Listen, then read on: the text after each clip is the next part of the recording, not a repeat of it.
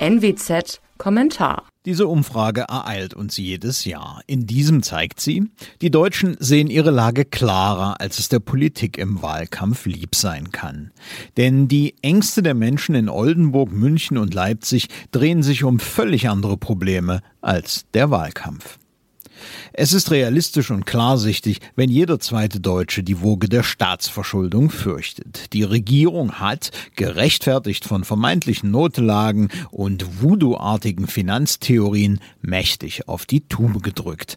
Bei zwei Billionen Euro liegt die Verschuldung inzwischen. Irgendjemand wird dafür aufkommen müssen und das können nach Lage der Dinge nur die Steuerzahler sein. Sie, uns alle, wird es treffen, sei es durch dauerhaft steigende Steuern oder Leistungskürzungen.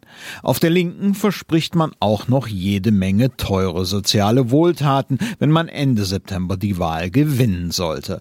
Auch diese Zeche zahlt dann natürlich nur der mehrwertproduzierende Teil der deutschen Bevölkerung.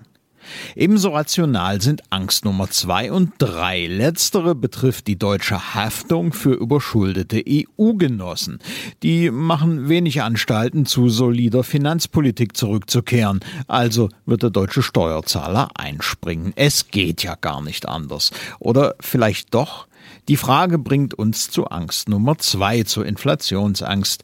Die EZB-Gelddruckerei läuft auf Hochtouren, Preise heben ab, die Inflation ist wieder da. Hohe Inflation entschuldet indirekt Staaten auf Kosten ihrer Bürger, die im Extremfall alles verlieren.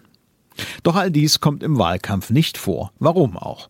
CDU und SPD sind direkt verantwortlich für diese Lage.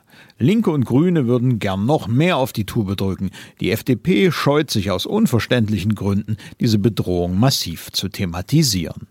Da ist es nur verständlich, dass deutsche Politiker nur auf eine Schulnote von 3,8 in dieser Umfrage kommen. Mein Name ist Alexander Will. Sie hörten einen Kommentar der Nordwestzeitung.